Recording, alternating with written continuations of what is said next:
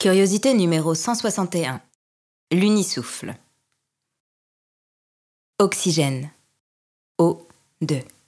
Une lettre, un chiffre, un duo complémentaire. On était comme ça avec F. Double oxygène, double molécule, double corps. Deux éléments parenthétiques d'une même cellule. O2. L'un qui ouvre, l'autre qui ferme. Quand on mélangeait nos souffles, O2. Quand on se respirait ensemble, O2. Quand on s'inspirait mutuellement, O2. On ne s'embrassait pas vraiment. Nos langues faisaient plus que ça. On était en liaison covalente, élémentaire, presque originelle. On devenait la respiration de l'un et de l'autre, de l'un pour l'autre, de l'un avec l'autre. On se déclinait dans un mouvement d'ensemble, vital, essentiel. Il expirait, j'inspirais, j'expirais, il inspirait.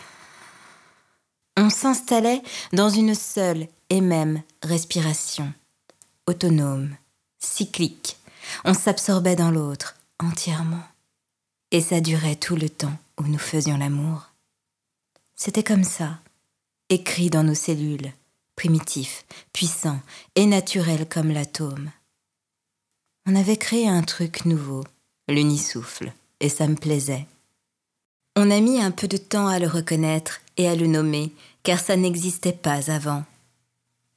Il n'y avait pas de trace de ce troisième élément dans les tableaux périodiques de nos vies.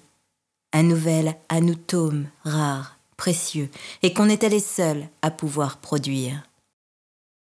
Aujourd'hui, je me demande s'il avait conscience de l'unicité et de la fragilité de ce phénomène. Voilà ce qu'était F, malgré sa femme, sa vie, son non-temps. Une jolie histoire de souffle commun, mon dioxygène reconnu, incarné, mon double. O, 2. Et c'était pour ça que je restais.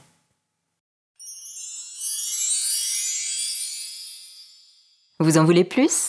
Toujours plus? Vous avez rendez-vous avec le livre Les curiosités sentimentales de Stéphanie Barrois, dorénavant disponible sur Amazon. Votre collection ne fait que commencer.